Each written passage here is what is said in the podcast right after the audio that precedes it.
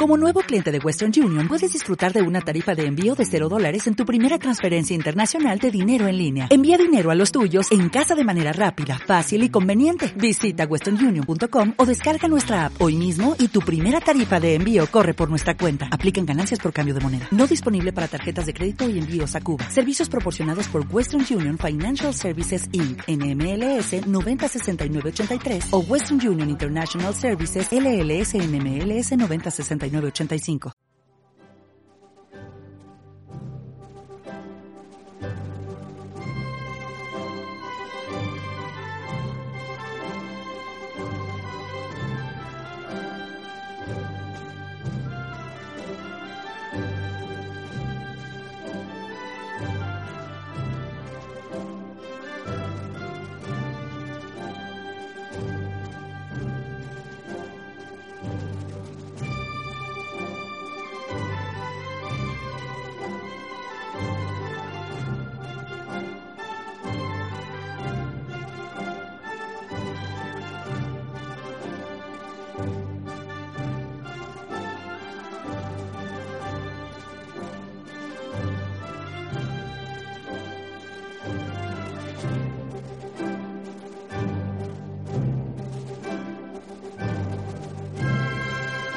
Buenos días queridos oyentes, hoy es 7 de junio, domingo, y estamos en Somos Aguas con David y con don Antonio García Trevijano. Buenos días a los dos. Buenos días. Vamos a leer en primer lugar la portada del país que dice, es una encuesta de Metroscopia, y dice, el PP recupera el primer puesto a costa del descenso de Ciudadanos. El PSOE en empate técnico con los populares. Podemos caer ligeramente, los, eh, cae ligeramente. Los electores prefieren los pactos entre partidos o las mayorías absolutas. No sigas, no sigas, porque es tan provocador el titular del país, este parte última. Lo demás es una, es una encuesta de metroscopia que, como está aquí David, ella tiene experiencia en este tipo de análisis. Rápido lo haremos después. Pero yo no puedo resistirme de hacer el primer comentario al subtitular del país que dice los electores prefieren los pactos entre partidos a las mayorías absolutas. ¿Qué significa esto? Que son idiotas. Así que los electores prefieren, para preferir a las mayorías absolutas, tenían que conocer lo que es la mayoría absoluta en una democracia. ¿La conocen? No. ¿Qué quiere decir que prefieren los pactos entre partidos a mayoría absoluta? Pues, primero, que no saben lo que es la democracia y segundo, que según ese titular son idiotas, porque quieren ser mal gobernados, quieren ser gobernados mediante pactos ocultos, mediante secretos, y no quieren que se les gobierne mayoría absoluta porque, amigos, eso, salvo periodos excepcionales, donde algún partido obtiene mayoría absoluta, como le pasó al PSOE con Felipe González y al PP con Aznar, lo normal en cualquier sistema que no sea democrático es que nadie tenga mayoría absoluta, como pasa en toda Europa continental e incluso en el Reino Unido. Donde no hay democracia puede, no, lo normal es que no haya mayoría absolutas. Pero es que no, nadie comprende en tantísimas universidades, intelectuales, escritores, periodistas, tertulianos. Es que no hay ni uno siquiera que sepa que la condición absoluta para gobernar dentro de una democracia es que haya mayoría absoluta, que sin mayoría absoluta es imposible que haya democracia. Ah, no lo saben. Pues vamos a explicárselo porque es verdad que ayer dediqué casi una hora para hacer un análisis y una síntesis de lo que está sucediendo en Grecia, porque sin esa síntesis no se comprendería la locura de manicomio que está afectando a los dirigentes griegos y a los electores griegos. Pero es que casi roza también el manicomio esta palabra del país que diga que los electores prefieren los pactos entre partidos a la mayoría absoluta. ¿Cómo que prefieren? ¿Acaso los electores saben lo que eso significa? Veamos, Estados Unidos es una democracia, eso no hay duda. Y Francia es una democracia casi, casi total, pero no lo es porque De Gaulle no se atrevió a dar el último paso, y es que la independencia o la separación entre el poder ejecutivo y el poder legislativo, desde luego elegidos separadamente y con legitimidades iguales pero separadas, no se atrevió de Gaulle a dar el paso definitivo que el, Ejecutivo no necesitara en ningún momento consentimiento o acuerdo del Legislativo, como sucede en Estados Unidos, en una democracia. Es que no hay más que dos tipos de democracia, que es la directa o la representativa. Como la directa ya es imposible, porque en las grandes sociedades de muchísimos habitantes no puede darse el espectáculo eh, que se da en, en, en Grecia de las democracias directas o asamblearias, porque son muy pocos los asistentes a la bulea, a la asamblea. En cambio, desde que desaparecen las monarquías absolutas y los gobiernos absolutos, previos a las dictaduras modernas, que también son absolutas, pues desde que desaparece, en Estados Unidos sí, en Estados Unidos se produce una democracia y gobierna siempre indefectiblemente la mayoría absoluta. Porque si no se produce una mayoría absoluta es porque no hay democracia, ya que la democracia exige la elección de un presidente de Estados Unidos que forzosamente para ser elegido tiene que tener la mayoría absoluta de los electores. Pero es que el Senado y el Congreso de Estados Unidos, para ser elegidos sus representantes, necesitan, y los gobernadores todos, necesitan ser elegidos por mayoría absoluta. Si no hay mayoría absoluta, se celebra doble vuelta hasta que la haya. La democracia obliga a que nadie puede legislar ni gobernar si no tiene, ha sido elegido por mayoría absoluta. Imposible. Que una democracia no existe ni gobierno de pacto, ni leyes de pactos, ni electores que prefieran pactos entre partidos. Ah, esa, esa, esa opción no existe en una democracia. Porque o hay mayoría absoluta o no hay democracia. ¿Por qué? Voy a esperar a explicar por qué se produce esta aberración en España. ¿Por qué se produce esta aberración en el país? Periódico que se cree intelectual y le parece normal decir que los electores prefieren los pactos a las mayorías absolutas. Hay que explicar por qué. Ayer expliqué lo de Grecia, pero todavía no se ha explicado la síntesis de España. Yo lo voy a hacer. Pero antes de hacerlo, voy a pedirle a David que nos haga un resumen del resultado de esta encuesta en virtud de la cual el país ha hecho estos titulares que me permiten a mí llamar la atención sobre la ignorancia supina de la ciencia política, de la historia política y del contexto de democracia que tiene el país y todos los medios de comunicación españoles y todos los ciudadanos españoles y, y todos los partidos españoles. No saben todavía lo que es democracia y lo que no es. Porque aquí en España no hay ni ha habido un solo día de democracia. Hay oligarquía de partidos estatales, así definida por los tribunales constitucionales de los, de los estados como Alemania, como Italia, que son igual que el español, que el Estado español quiere decir que son estados de partido, oligarquías puras del Estado además, donde han aplastado todo esbozo de sociedad civil. Aquí no hay sociedad civil, claro que la hay. La productiva no tiene influencia ninguna, porque la sociedad política que hay en toda Europa continental, salvo en Inglaterra no, en toda Europa continental, toda la sociedad política procede del Estado. Es el Estado el que ha constituido de arriba a abajo la sociedad política integrada por partidos políticos y sindicatos y patronales, todos órganos del Estado, financiados por el Estado en el continente. Lo que no está explicado, por lo menos yo, nadie lo ha explicado en España ni tampoco en Europa. ¿Por qué esta anomalía? ¿Por qué en Europa y en España tiene que haber una oligarquía de partidos?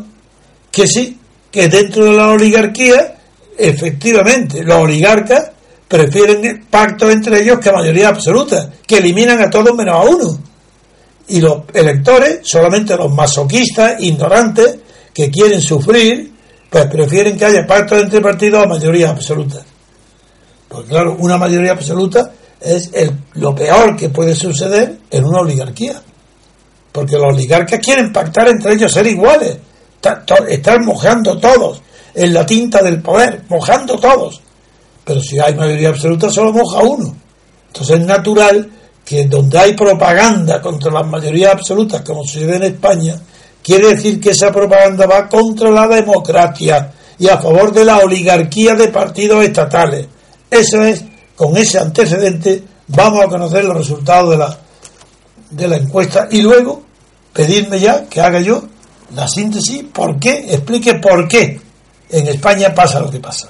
¿Por qué en España se creen que las mayorías absolutas son malas y efectivamente lo son? Pero aquí en España, no en Estados Unidos, no en Francia. Ahí son, no es que sean buenísimas, es que es lo único que puede ser. Es que no puede haber mayoría relativa, es que son siempre absolutas en Estados Unidos y en Francia. Vamos ahora, si David nos cuenta los resultados de esta encuesta de Metroscopia, que dice que la hace como si las elecciones fueran a celebrarse mañana. De acuerdo. Pues bien, podemos observar primeramente eh, una subida del PP. El PP crece con respecto al mes de marzo y abril. Se sitúa, en, según la encuesta publicada hoy, en un 24,5% el Partido Popular. En abril se estaba situado en un 20,8% y en el mes de marzo de 2015 en un 18,6%. Por otra parte, el Partido Socialista Obrero Español, que se encuentra en empate técnico con el Partido Popular, con un 23%, sube desde, desde el mes de febrero, viene subiendo. El mes de febrero tenía un 18,3% según las encuestas y como hemos dicho ahora se sitúa en un 23%, quizá achacable al nuevo secretario general, Pedro Sánchez, ¿no, don Antonio? Sí. Podemos, Podemos decrece, hay un decrecimiento en Podemos. A partir de, enero de 2015, donde eh, es el, su, su, punto más alto. Y ahí empieza la caída. Exactamente. En enero de 2015 con un 28,2%, ahí comienza a decrecer y en febrero ya tiene un 27,7 hasta el, hasta la encuesta que publica hoy el diario El País que tiene un 21,5%, situándose como tercera fuerza política. Y el Partido Ciudadanos lo comienza a valorar la, la encuesta a partir de enero, donde tiene un 8,1% y va creciendo bastante. En marzo alcanza un 18,4%, de marzo a abril sube ligeramente a un 19,4% y desde, desde el mes de abril hasta el mes de junio un decrecimiento bastante pronunciado. el último periodo es una bajada. Una bajada muy considerable. Muy considerable. Hasta el 13%, del 19,4% hasta el 13%. pierde 6 puntos nada menos. Sí. Por otro lado, tenemos aquí eh, con un 13,5% otros más blanco, que debe referirse a la suma de, otros partidos. Y tendríamos, en último lugar, con un 4,1% a la coalición de Izquierda Unida, Izquierda Unida, y con un 0,4% a Unión Progreso y Democracia. Es decir, se confirma que desaparecen del arco parlamentario tanto Izquierda Unida como UPyD. Efectivamente. Bien. Claro. Vale, en el titular de abajo viene PP y PSOE suben a costa de Ciudadanos el futuro del bipartidismo y, los, y de los dos emergentes. Claro, esto es lo que, aunque es verdad, es lo que requiere una explicación histórica, una síntesis, igual que hice ayer con Grecia.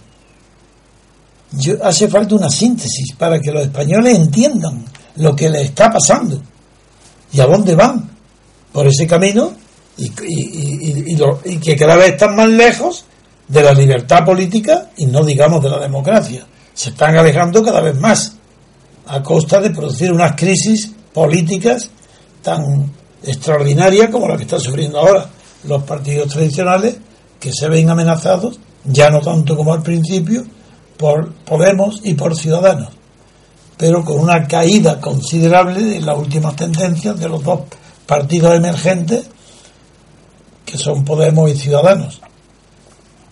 Bien, al final de la síntesis volveremos a plantear el tema de cuál es el futuro de Ciudadanos, porque ya los propios eh, los propios comentaristas de la encuesta abordan el problema que ha leído Elenita, el futuro del bipartidismo y de los dos emergentes.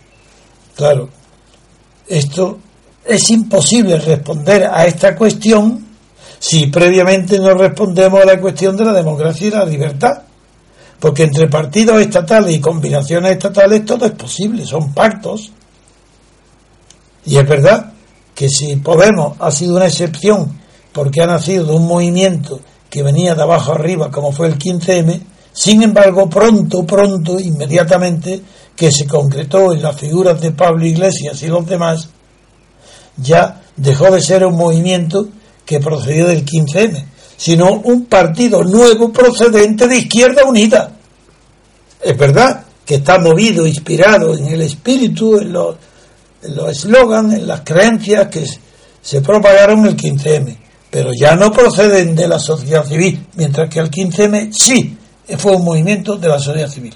Ahora ya no, porque Podemos ya es un partido estatal, financiado por el Estado, sin vinculación ninguna con la sociedad civil, eso no es verdad, pero Ciudadanos tampoco. Por tanto, ahí está todo igual, solo que ahora hay cuatro partidos que se disputan la primacía entre ellos.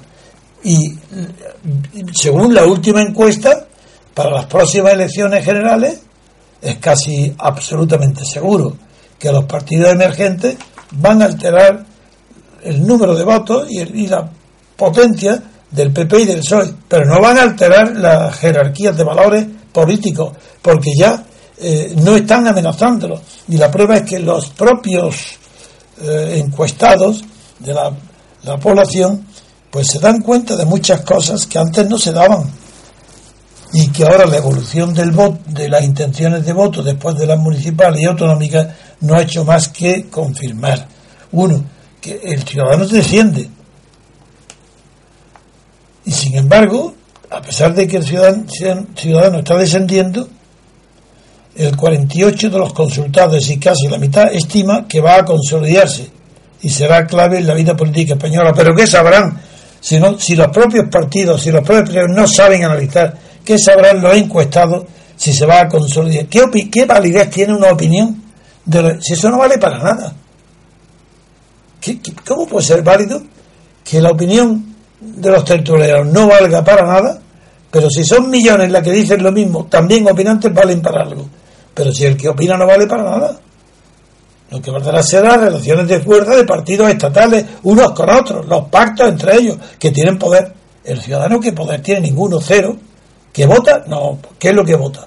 La distribución, el, de las cuotas de poder que le corresponden a cada partido estatal, pero no tiene poder ninguna para elegir partidos estatales.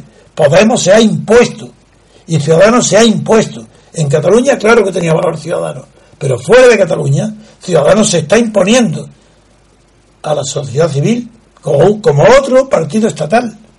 Bien, ya es hora de que explique por qué España es diferente de Estados Unidos de Francia y de Inglaterra. Qué casualidad. Que en la guerra mundial, los vencedores de la guerra mundial fueron Estados Unidos, Inglaterra y Francia, por el lado occidental. Francia no, de Gaulle, pero bueno, sí, de Gaulle, por el lado occidental, y, la Unión Soviética por el lado oriental. Qué casualidad. Que en Estados Unidos, vencedor, Reino Unido, vencedor, y Francia con De Gaulle, vencedor, ahí si hay libertades políticas. Qué casualidad, ¿no lo habéis pensado? Y todo el resto de Europa entero, toda Europa entera, desde la península ibérica hasta la frontera con los países procedentes del bloque de la Unión Soviética. Toda esa Europa, salvo Francia, no tienen libertad política, no tienen democracia ni sistema parecido, son puras oligarquías de partido. ¿Por qué? Vamos a analizarlo. Termina la guerra mundial. Estados Unidos están estando todavía destruidas las casas, humeantes los edificios, terminados los bombardeos, destruida Alemania, Bélgica, Holanda. en Estados Unidos se instalan dos generales de Estados Unidos, el general Eisenhower, jefe de los ejércitos aliados que invaden Europa, y el general Marshall, que estaba en la China para contener el comunismo chino, fracasa y lo, y lo mandan a Europa, al frente de Europa, para dirigir lo que se llamó luego el Plan Marshall, que es la ayuda a la, a la reconstrucción también europea. Bien. las memorias del general Spack, primer secretario general de la OTAN, son de un valor extraordinario. Quien las lea podrá ahí ver con sus propios ojos y leer con su propia mente que Stalin, que era otro gran vencedor, al mismo nivel que Estados Unidos, porque las víctimas que causó, los muertos que causó la guerra mundial a Rusia, los destrozos que causaron las invasiones alemanas y de las potencias del eje a Rusia fueron tan extraordinarios que Stalin era el que más se merecía la ayuda americana para la reconstrucción de Europa. Y Stalin, contra lo que nadie sabe hoy, pidió formalmente, documentalmente,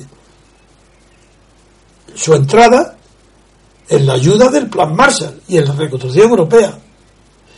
Y fue denegado por Estados Unidos la miopía de aquel presidente Trump, el mismo de la bomba atómica, eso le impidió reconocer el derecho que tenía la Unión Soviética como vencedora del fascismo, del nazismo, y ser la principal aliada de Estados Unidos para derrotar al régimen totalitario alemán e italiano, tenía pleno derecho a participar en la ayuda a la reconstrucción de los dos enormes daños y sacrificios que había hecho durante la Guerra Mundial. Y fue rechazada.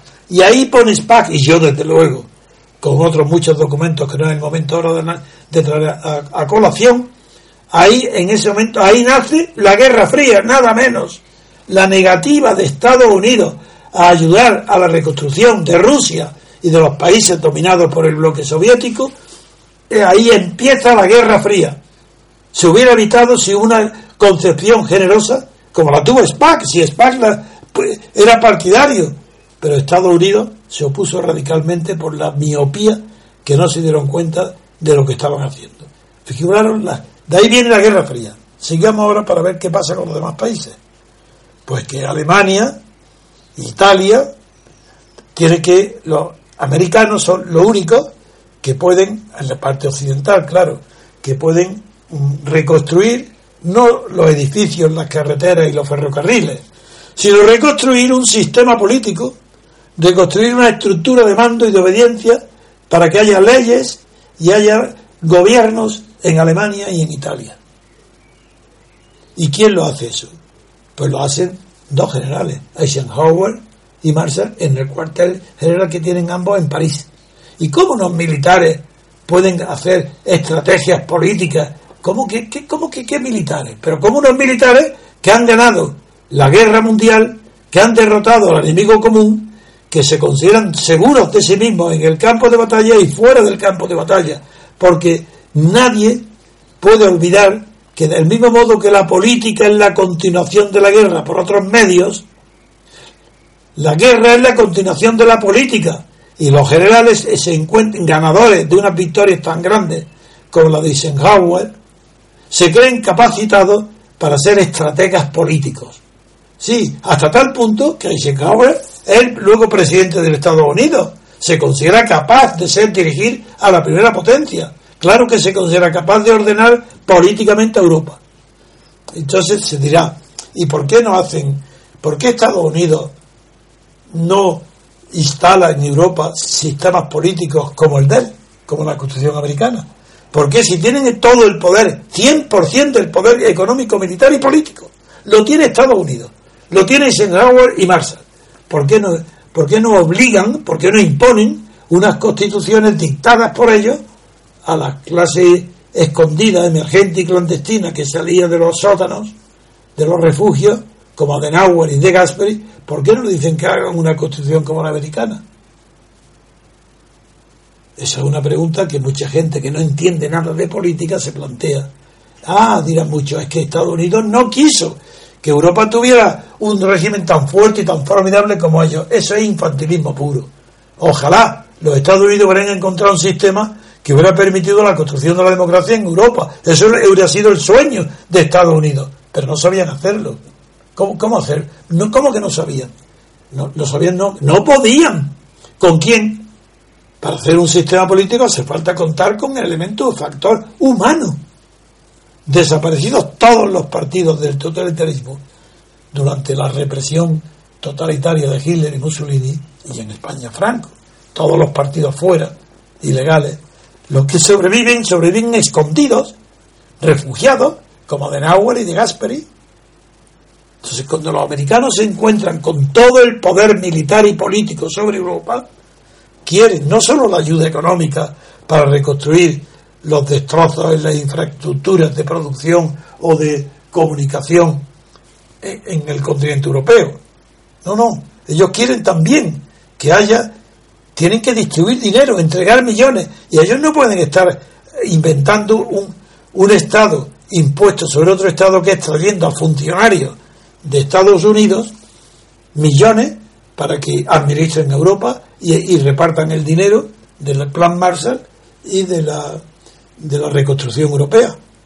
No tienen. Entonces no tienen más remedio que pedir a los propios nativos de Europa, a los propios, que, que, levanten un Estado, que hagan algo a ellos. ¿Y, a quién van a llamar para eso? Como no, como no, hay, no supervive nadie, ni decente ni con valor, a los estados totalitarios, porque están todo el que va legal o podía representar libertades, está escondido, pues encuentran a los derrotados, a Denauer y a De Gasperi, que eran pues personajes políticos que habían sido derrotados con una facilidad pasmosa por Hitler y por Mussolini. Esos son los vencidos. Sí, sí, los demócratas cristianos y la socialdemocracia, los vencidos por Hitler y por Mussolini, socialistas en Italia, socialdemócratas en Alemania, y demócratas cristianos en ambos lados, en todas partes de Alemania e Italia, son los vencidos, no queda nadie. Pero rescatan algunos que aún viven eh, escondidos y los sacan y les dan y les dicen que organicen gobiernos en sus estados para distribuirles la ayuda de la reconstrucción europea y la ayuda inherente al plan Marshall. Ellos mismos son conscientes, también llaman a Schuman, a Schuman en Francia. Fueron los tres principales, Adenauer, De Gasperi y Schuman, Robert Schuman. Pero Francia es distinta, porque Francia, aunque siguió el mismo camino que Alemania e Italia, y es que adoptaron el método más fácil y más cómodo. Y es puesto que no el razonamiento de los jefes políticos clandestinos que recuperan el poder gracias a que los, a los americanos, el ejército americano los llama y les dice, ahí tenéis el poder, tú, Adenauer, ahí tienes Alemania, tú, De Gasperi, ahí tienes Italia, tú, Robert Schuman, ahí tienes a Francia, venga, empezar a gobernar. Ellos dicen, ¿cómo vamos? Si no tenemos partidos, si no tenemos militantes, si no tenemos funcionarios, si no tenemos administrativos, ¿qué hacemos?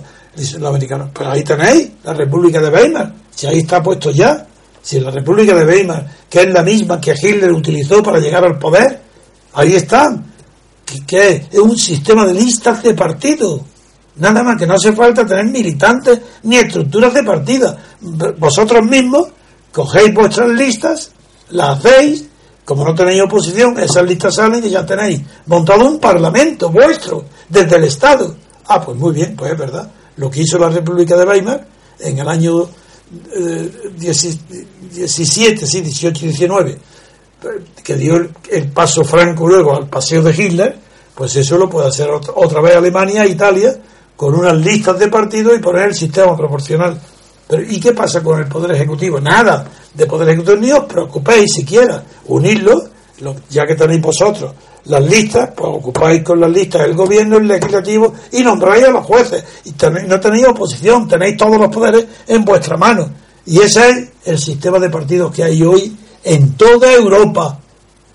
Financiados por el Estado, los derrotados por el fascismo son elevados por el ejército americano, por los generales, a la condición de jefes de los Estados europeos continentales. Bien, ¿y qué pasa?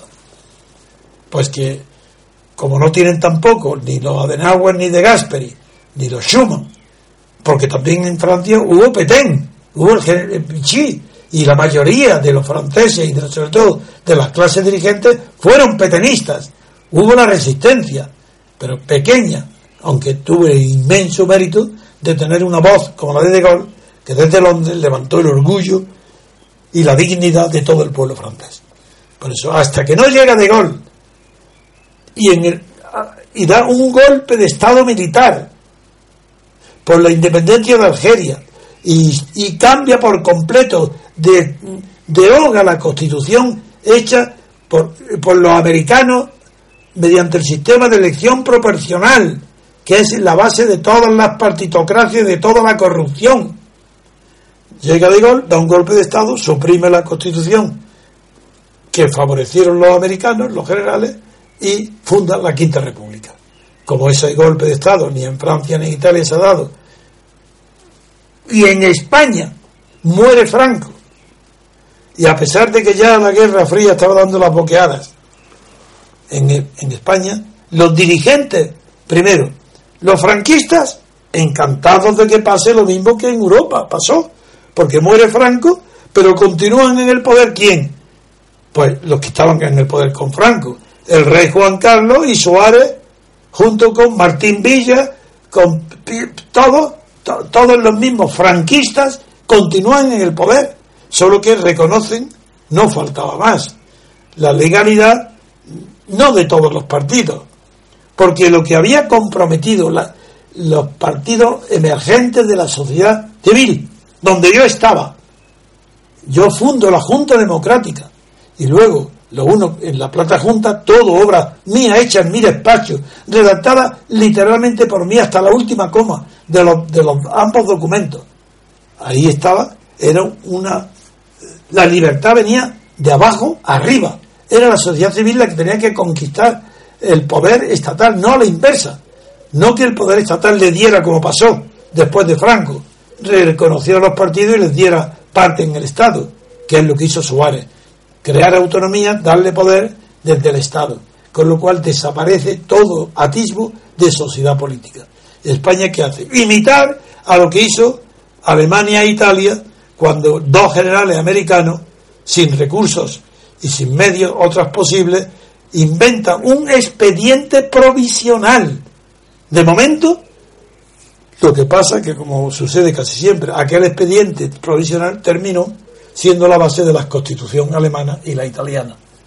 Y es que los mismos socialdemócratas y demócratas cristianos que estaban escondidos, derrotados por los fascismos y nazismos alemán e italiano, se, ya se engallan, ya están protegidos por los americanos, y tienen, como no tienen funcionarios, porque todos han sido fascistas, tienen que nombrar de funcionarios del Estado para la administración pública del Estado, de los municipios, de las ciudades, ¿a quién?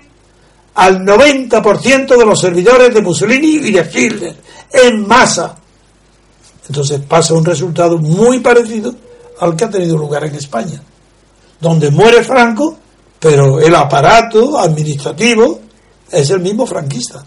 ¿Pero cómo? El aparato administrativo. El político, el, el ejército, es lo de menos. Y la iglesia es lo de menos. Esos fueron factores importantísimos antes de los años 50, durante los años 40. Pero luego, en el momento en que muere Franco, esos elementos son ya sí tienen una importancia enorme en los primeros días, pero enseguida quien toma el relevo de todo eso, ¿quiénes son? Para alimentar el partido de Suárez clarísimo.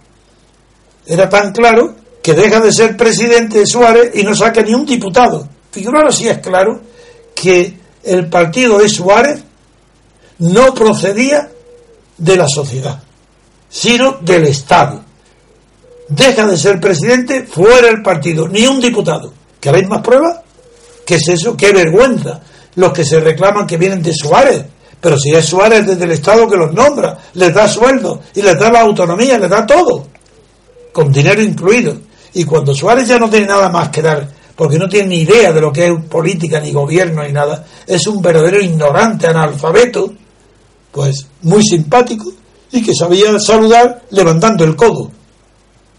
Sí, sí, ese saludo de dependiente de comercio, que levantan el codo cuando dan la mano. Ese era Suárez, un cobista adulador de Carrero de Torcuato Fernández de Miranda, del príncipe que fracasa en su gestión, el príncipe lo echa y tiene que montar luego todo que el disimulo del 23 de febrero.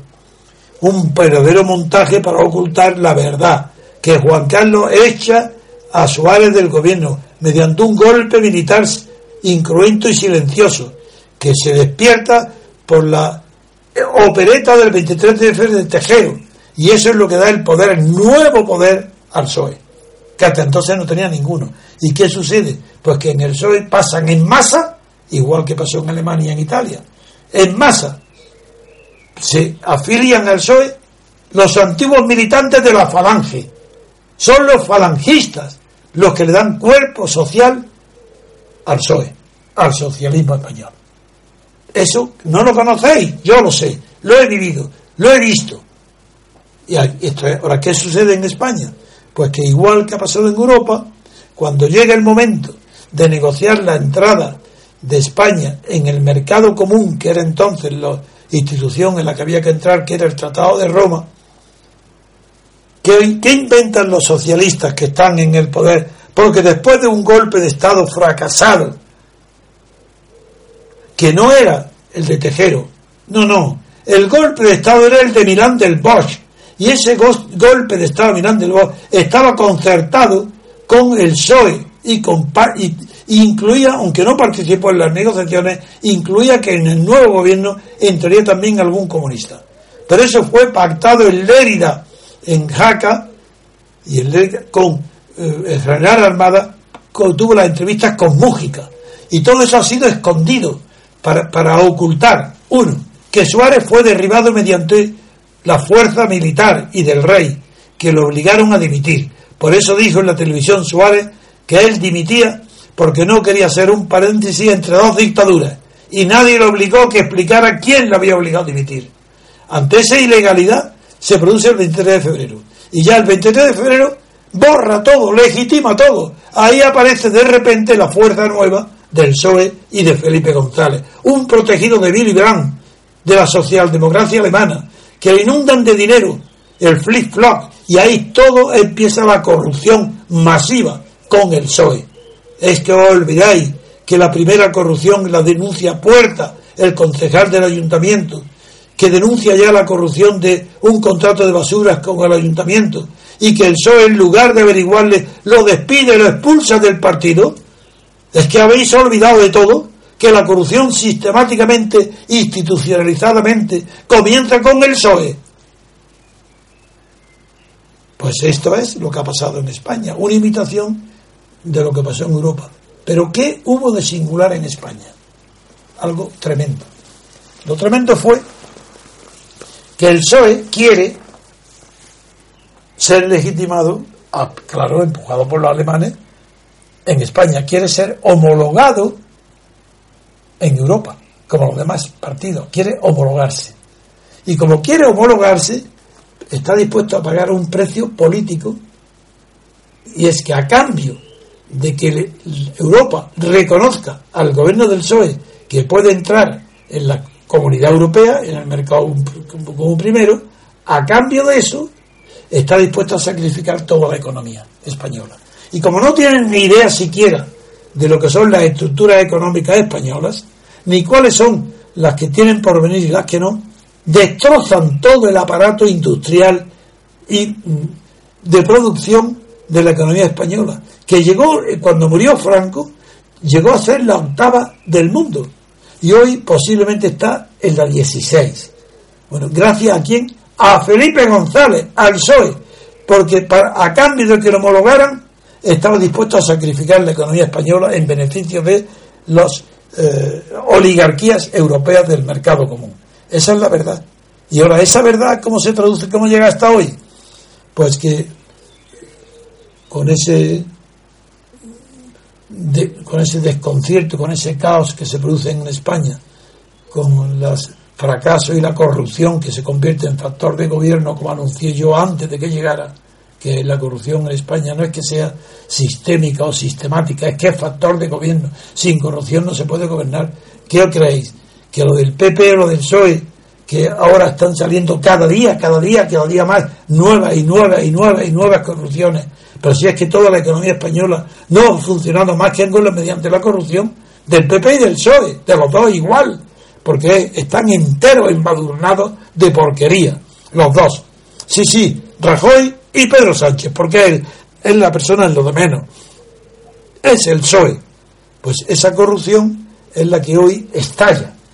Como va unida a un fracaso en la economía que Zapatero ni se entera de lo que les viene encima, ni de lo que está pasando en Estados Unidos en Europa, y dice y se empeña como un niño pequeño, es decir, no hay crisis, si no hay crisis, como los niños que viene, que viene el coco, y dice, no, no hay coco ninguno, no viene el coco, está tranquilizando a los niños, a, a la opinión pública española, como si fueran bebés en la cuna, diciendo, no viene el coco, no viene, eso hunde completamente a España.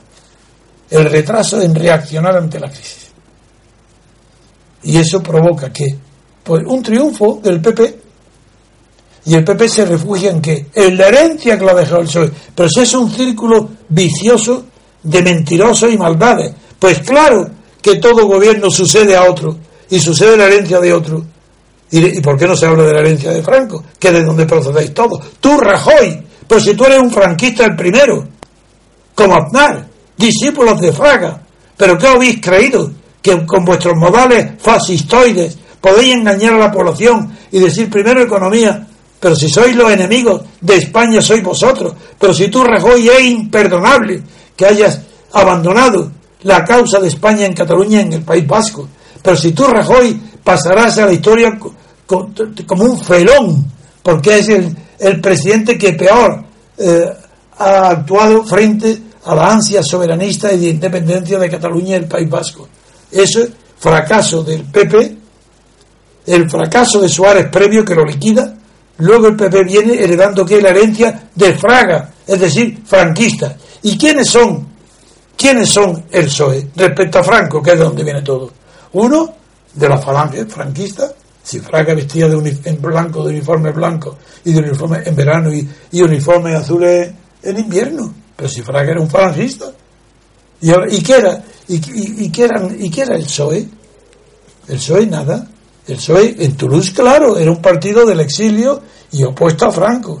Pero cuando en Suresne Felipe González coge, se sublevan y vencen y se independizan del PSOE exterior, ¿el PSOE qué es lo que queda? Del PSOE, pues el mismo residuo franquista de Isidoro, protegido por Franco. ¿Y este qué hace con los restos del socialismo? Que enfrente tiene a Tierno Galván, lleno de deudas, que se han endeudado y le compra el partido pagando las deudas y a cambio de eso le hace alcalde de Madrid. Felipe González hace y deshace lo que quiere en el partido de Tierno Galván. Solo Raúl Morodo resiste un poco, pero ahí tenéis a Bono. Un personaje del PSOE procedente de Tierno Galván que venía a mi despacho para que yo pagara las multas y sacara de la cárcel a sus militantes como Loreto Fuego o las multas a los estudiantes del PP de Tierno Galván. Pero si es que estáis hablando de mi vida, ¿de qué me vais a mí a contar? ¿De qué estos partidos? Esa es la síntesis que tenía que hacer para llegar a qué? Llegar a que hoy España, la política española, no tiene porvenir ninguno. Da lo mismo que haya partidos emergentes. Se llame Pablo Iglesias, se llame Albert Rivera. Porque los dos proceden de la misma cuna. Y la cuna es el pacto oligárquico, el consenso oligárquico que sucedió a Franco para que no, para que no hubiera oposición. Y todos proceden de ahí, es decir, de una oligarquía enemiga de la democracia, enemiga de la mayoría absoluta. Es a lo que voy. ¿Comprendéis por qué en España se cree que las mayorías absolutas son malas. ¿Cómo que se cree? Claro, son malísimas cuando hay una oligarquía. Entre una oligarca, la mayoría absoluta la odian, porque todos quieren tener igualdad de pacto, pactar, son oligarcas. Pero en la democracia, pues es todo lo contrario. Si no hay mayoría absoluta no puede haber gobierno, ni legisladores, ni diputados, nada. Sin mayoría absoluta no puede haber ningún representante que merezca ese nombre y ningún gobernante que, merezca también el nombre de democrático. Ninguno. Este, este análisis, esta síntesis que estoy haciendo es para que comprendáis que lo que hay hoy con los partidos emergentes no es nada nuevo, sino que se está reproduciendo lo que pasó a la muerte de Franco. Y a la muerte de Franco estaba el aparato del poder en manos del franquismo. Se resuelve, muy sencillo. A Franco lo hereda Juan Carlos como rey, Suárez como presidente del gobierno y Gutiérrez Mellado jefe del ejército. Se acabó. Con eso ya que se apañen ellos. Fracasa Suárez cuando no tiene nada que repartir, cuando no se acaba, como no sabe gobernar, cuando no tiene nada que entregar y la última operación es la guitarra de ellas.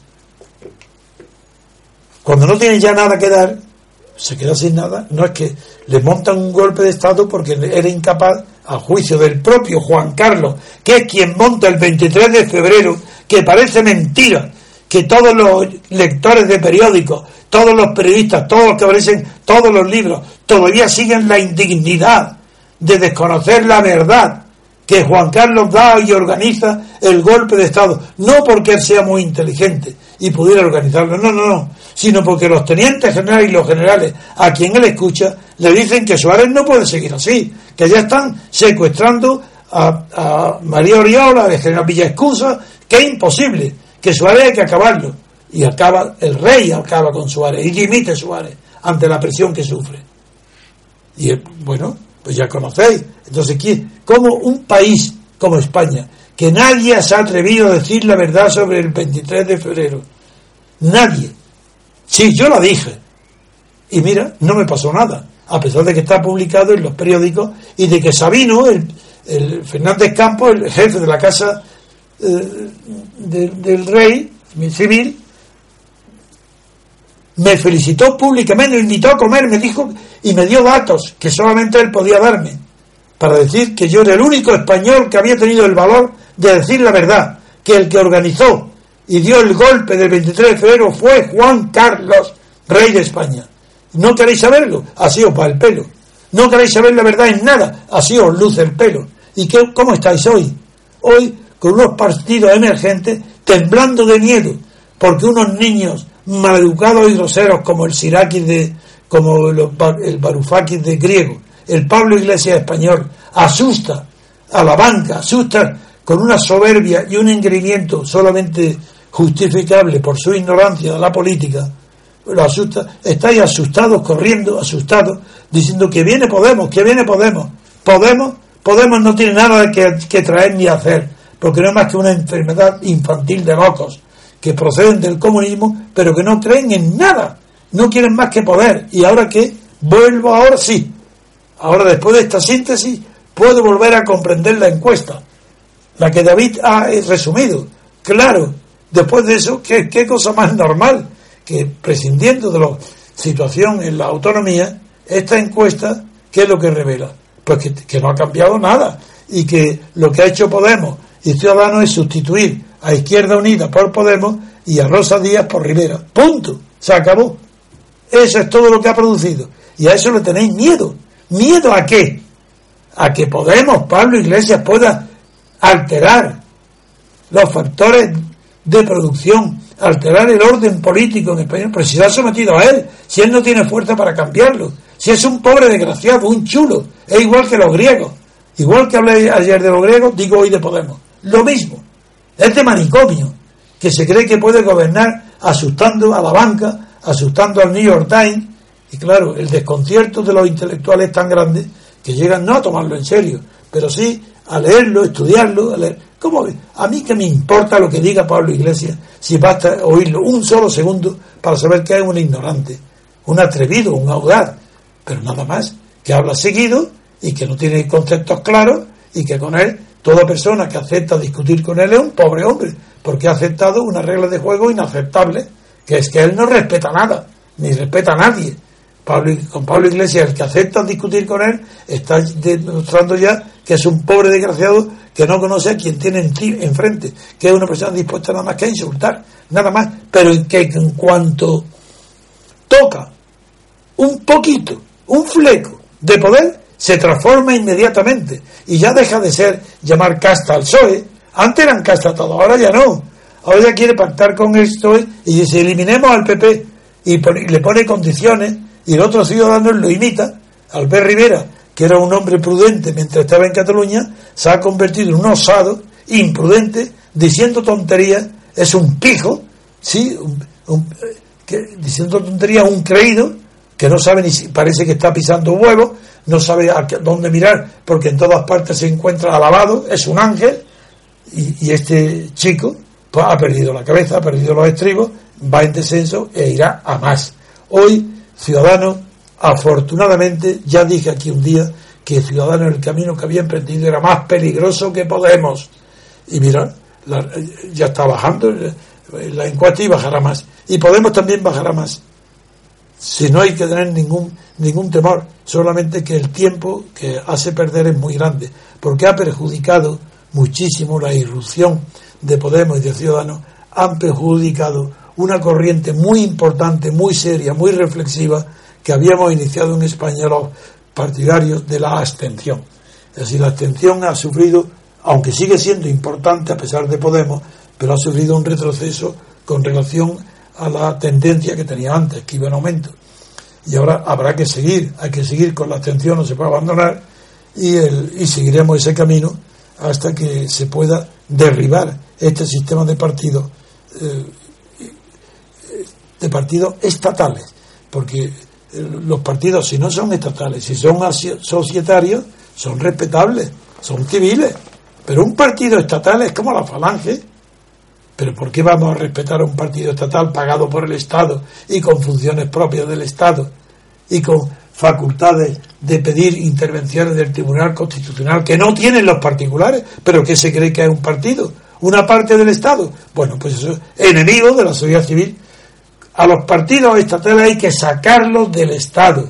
¿Para qué? Para civilizarlos, para entrarlos en la sociedad civil y que desde la sociedad civil ellos constituyan una sociedad política como intermedio entre la civil y el Estado el intermedio o el intermediario, el principio es la sociedad política. Y en España no existe sociedad política, porque no hay más que Estado y sociedad civil subordinada. Y Ciudadanos pertenece al Estado, no a la sociedad civil. Está financiado por el Estado. Y Podemos lo mismo, exactamente igual. Y ahora podemos comprender en las elecciones, podemos comprender cómo mm, cuando se habla de lo que inicié, que ahora ya se ve la tendencia a la baja de Ciudadanos y también de Podemos, pero mucho más Ciudadanos, se ve como el fracaso más grande que han tenido ha sido Podemos.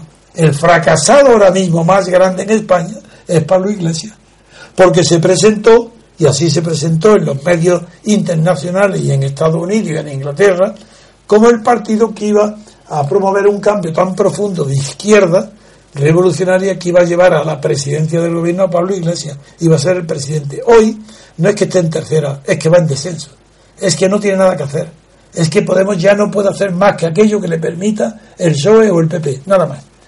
Estar en ciudades, sueldo, dinero, lo que buscaban antes, lo que, lo que antes tenía de Irán o de Venezuela, el dinero, lo que antes tenían de, de Europa, de haber conseguido los sueldos de los diputados. Eso es lo que ahora busca, colocarse. Quieren dinero. Y, para ese dinero no tienen escrúpulo ninguno en que se obtenga también mediante la corrupción. Este es el panorama. Y por tanto, ahora no hay que tener ninguna eh, miedo de Podemos. No tiene nada que hacer, no tiene programa, no tiene más que ambición de poder y de dinero y de corrupción. Y, el camino de Ciudadanos es parecido porque aunque es verdad que el muchacho este no parece corrompido, pero está tan engreído, se cree, está tan ensimismado y tan elevado a la altura de los cielos, que ahora es un ángel. Es el ángel que se cree que va a gobernar cuando está cayendo en las encuestas. Claro que es verdad que en una oligarquía de partidos puede ser presidente del gobierno el menos votado. Ah, este Rivera puede ser presidente del gobierno, pero con un 7, un 8, un 10% de los votos. Claro que puede, ¿mediante qué? Mediante lo que suspiran todos, que se llama pacto de alianzas, ¿no? ¿Cómo le llaman? Pactos entre partidos. Pactos, mediante esos pactos entre partidos que anuncia el país, Rivera puede ser el próximo presidente del gobierno después de las generales. En fin, con ello termino y le ruego que disculpen esta extensión porque sin ella no era posible comprender el fracaso de Podemos, que Podemos ha fracasado, porque no ha sustituido ni al PP ni al PSOE. Se ha situado como un tercer eh, partido para aspirar al reparto del botín. Quiere poner la mano en el botín y Rivera igual. Eso es todo. Bueno, pues vamos a hacer una pausa y volvemos enseguida.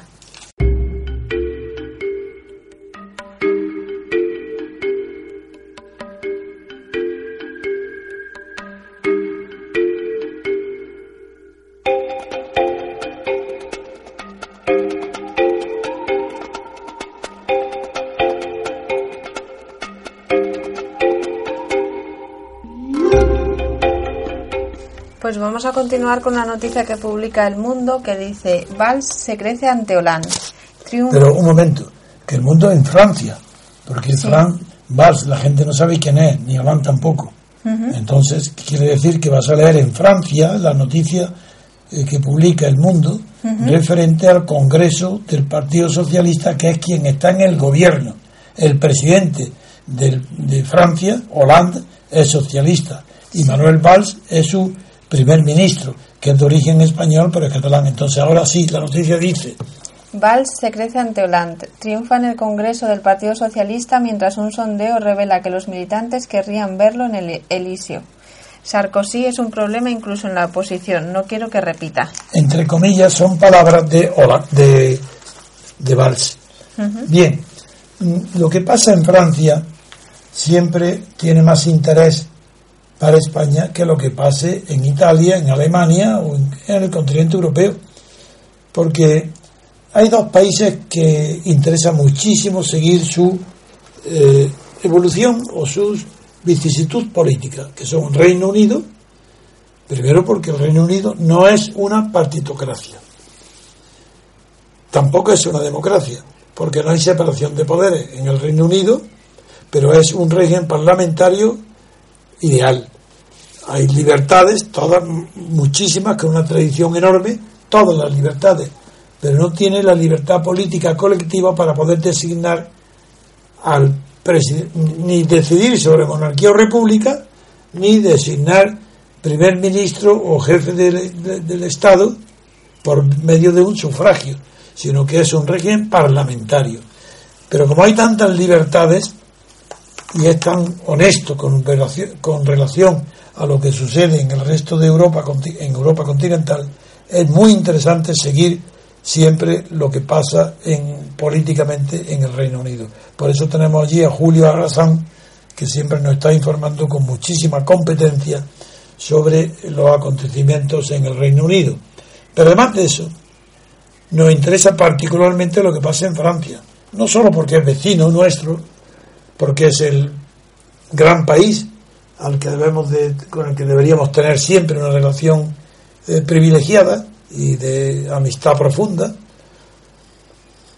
porque es, no, solo es nuestro vecino, sino que en Francia eh, acoge una tradición de pensamiento político, de filosofía política tan extraordinaria que desde la Revolución Francesa no hay ni un solo país en el mundo y ningún pensador que no acoja eh, las reflexiones provocadas por los acontecimientos franceses. Es verdad que hoy Francia no es lo que era antes y que ya en París hoy no viven ni en Francia los grandes genios que antaño eh, caracterizaban la vida cultural española, eh, francesa.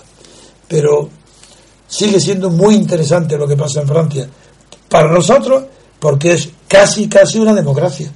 Por tanto, tenemos que mirarnos ahí debería ser nuestro modelo, mejorable, porque no es una democracia, ya que el presidente de la República, en este caso Hollande, del Partido Socialista, no tiene libertad absoluta, no ha tenido, para fijar su programa, su investidura, ya que para ser investido presidente de la República tenía que ser aprobada eh, con una moción de confianza del Parlamento, cosa inimaginable en Estados Unidos quien gana el poder ejecutivo no necesita permiso alguno del legislativo para designar ministro a quien quiera y para hacer el programa de gobierno que desee. En Francia tiene ese defecto, porque De Gaulle no comprendió, siguiendo en realidad el mismo pensamiento que tuvo Benjamin Constant, pues De Gaulle creyó que el jefe del Estado tenía que estar un puesto por encima de la melé, como la melé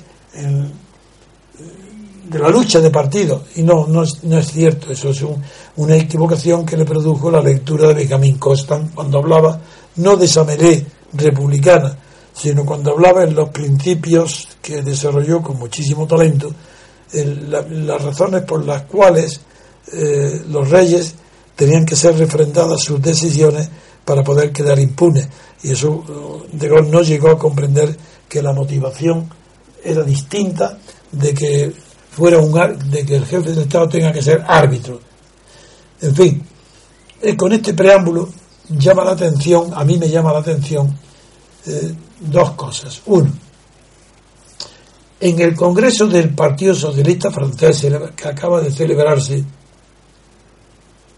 mm, se ha visto como un hombre muy hábil y muy buen orador de origen español, que es Manuel Valls, ha tenido un éxito enorme a pesar de que había escollos que salvar. Uno de ellos es su relación con Hollande, que está con un descrédito absoluto y lo ha llevado muy bien apoyando a Hollande, pero apuntándose un éxito a él, sin saber y sin tener en cuenta que al mismo tiempo que él estaba haciendo ese discurso, ya eh, según eh, unas encuestas que se habían publicado, eh, lo que él no había visto todavía, que había publicado un sondeo en el Fígaro, revelaba que los simpatizantes socialistas preferían, prefieren por goleada que sea el primer ministro Manuel Valls el candidato para las elecciones presidenciales del año 2017,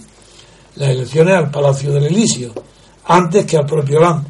Pese a esa posible rivalidad, la ha llevado muy elegantemente y muy bien eh, Valls y ha tenido un éxito enorme en el congreso que se ha celebrado en la localidad de Poitiers, justamente una ciudad que para España tiene una importancia histórica muy eh, destacada, porque fue en Poitiers donde la Armada Católica, la de Carlos Martel, detuvo, eh, frenó la invasión de los árabes.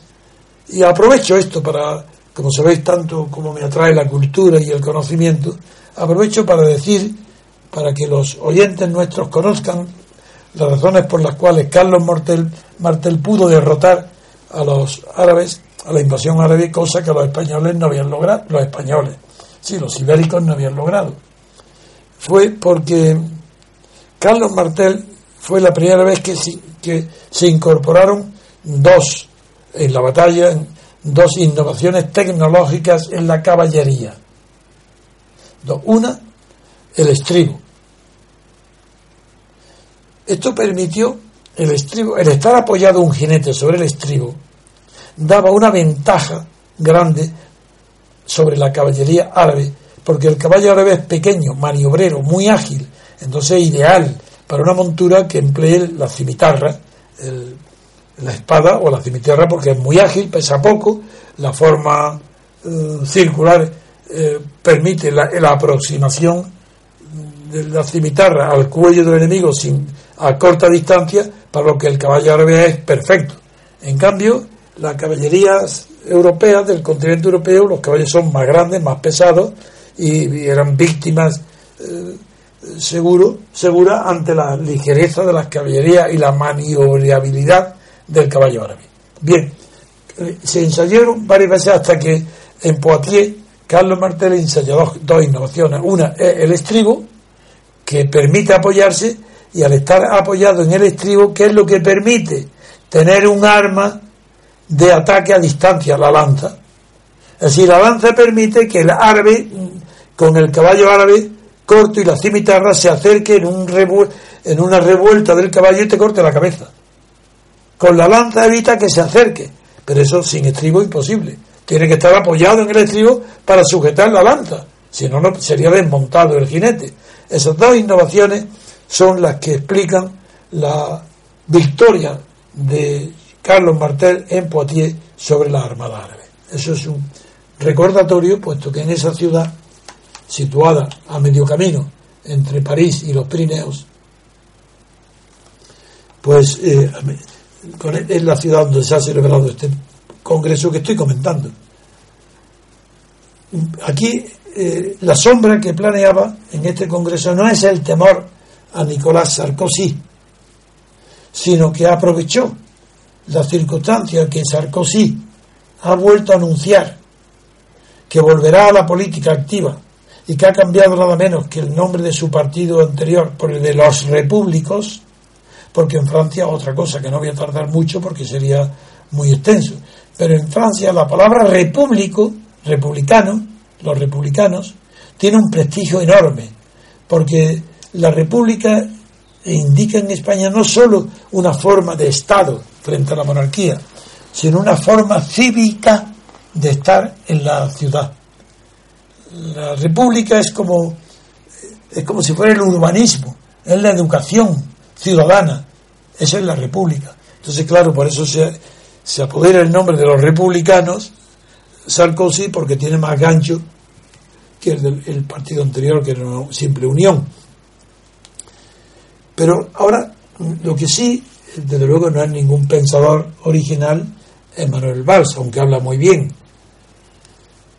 La prueba es las palabras que le ha dedicado a Nicolás Sarkozy y que son las que motivan mi comentario principal. ¿Por qué he elegido este? Pues para comentar esto. ¿Por qué he elegido este hecho, este acontecimiento del Congreso Socialista en Francia para añadirlo, incluirlo en este comentario este día, en nuestra radio? Ha dicho Valls, hacer política es para servir a los demás, no para ajustar cuentas personales. Eso es una banalidad. Eso es evidente. Que se hace política, se debe hacer política para servir a los demás. Cuando es para ajustar cuentas personales, es un ya es porque hay resentimiento. Entonces aquí está acusando a Sarkozy de que él vuelva a la política para vengarse de las humillaciones que ha servido, de los juicios ante tribunales que ha tenido y que está, en mala situación, pero, pero luego las declaraciones de Valls, esta, esta es muy corriente, muy vulgar, eso no se pero en cambio se atreve Valls ya a pensar por sí mismo como si fuera un pensador y dice, hacer política es debatir, argumentar, no vociferar o insultar. Eso es verdad, pero quizás no ha encontrado el tema exacto, porque él no es un conocedor profundo de la filosofía política francesa, por ejemplo. Debatir, argumentar, pero eso es para convencer. La política, eso será el final para convencer, pero antes hay que vencer. Y para vencer es una unión de fuerzas. La política es más simple que eso. La política requiere una reunión, una convocatoria, un poder de personal para reunir a tu alrededor del partido o del jefe que aspira a gobernar, reunir fuerzas, no argumentos. Eso es un error, porque eso sería una idea intelectual de la política. No, lo que hay que reunir son adhesiones. Y esos, ya reunido el partido en el Parlamento, sí. Cuando se hacen leyes, amigo, eso es otra cosa. Para hacer leyes hay que debatir en el Parlamento. Hay que exponer razones, argumentar. Ahí sí, pero para hacer política no es otra cosa. Porque la política se hace fuera de los parlamentos y dentro del parlamento.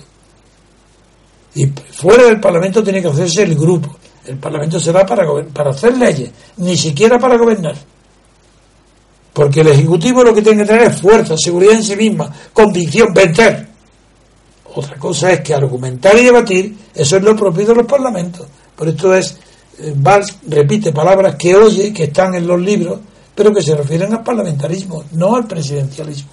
Esas palabras no se oyen en Estados Unidos porque el Parlamento. Es más, cuando Rousseau, que es el ídolo de la formación política de los franceses, no es Montesquieu, es Rousseau, por culpa de la Revolución Francesa.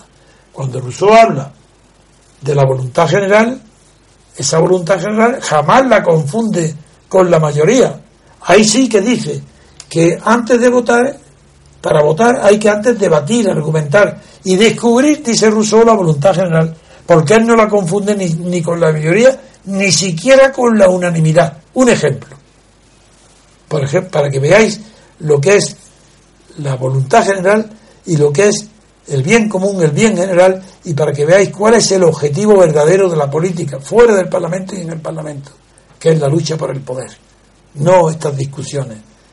Supongamos una gran ciudad atravesada por un río, y que está claro, la ciudad, los dos a cada lado del río, tiene su industria, sus comercios, su vida interesantísima, y hay una propuesta del ayuntamiento de esa ciudad de hay dinero de sobra, todos los lugares se lo pueden poner, las tiendas, de, construir un puente para evitar tener que ir cruzando el río con los barcos para ir de un sitio a otro, la misma ciudad.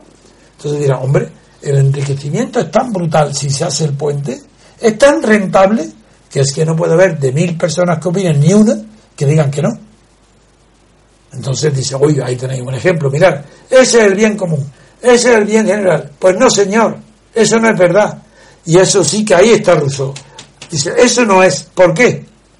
Porque si se construye el puente, ¿qué pasa con el negocio de los barqueros que atravesaban todo el día? Es hundido para siempre. Luego ya el bien no es general, ni siquiera común.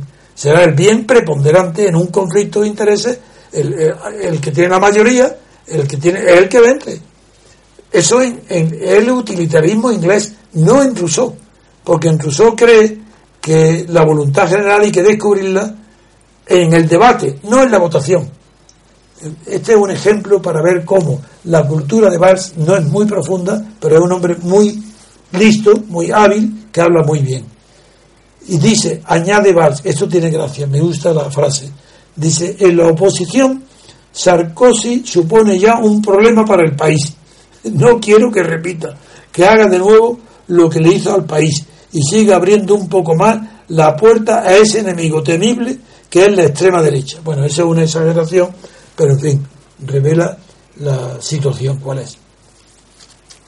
Pero como he, ido notando estas frases de, de Manuel Valls, porque hay una, que a donde iba a llegar la última, donde ya se cree que es filósofo. Aquí ya no. Y dice él, con esta frase, dice, ser de izquierdas es desafiar a la fatalidad, amigo. Si ser de izquierda es desafiar a la fatalidad, adiós a la izquierda. Triunfa la fatalidad siempre. Luego ahí se ve que estos hombres se quieren ser cultos y no lo son. Como la fatalidad. En primer lugar, una cosa es la fatalidad y otra cosa es el azar. El azar es imprevisible, no es fatal. Fatal es aquello que necesariamente va a llegar. Entonces utiliza una palabra inadecuada. Ser de izquierda no es desafiar a la fatalidad. Si hubiera dicho es vencer a la fatalidad, sería utopía. Eso es imposible. Pero desafiarlo es de tonto. A la fatalidad, pues no la desafíes, darle una vuelta, engáñala, darle la vuelta, pero no te enfrentes, porque te va a aplastar. Pero el hecho es que ha tenido un éxito enorme, Valls, ha sido un éxito enorme del Partido Socialista, ha fortalecido a Holanda y eh, para nosotros es una buena lección cómo un socialista de origen español es capaz de ser un buen orador en Francia y de haber obtenido un triunfo que favorece al presidente de, la República, que es Holanda, y que para él implica eh, la consagración como figura del futuro. Muy bien, pues vamos a terminar el programa de hoy. Muchas gracias, David. Gracias a vosotros. Y muchas gracias, don Antonio.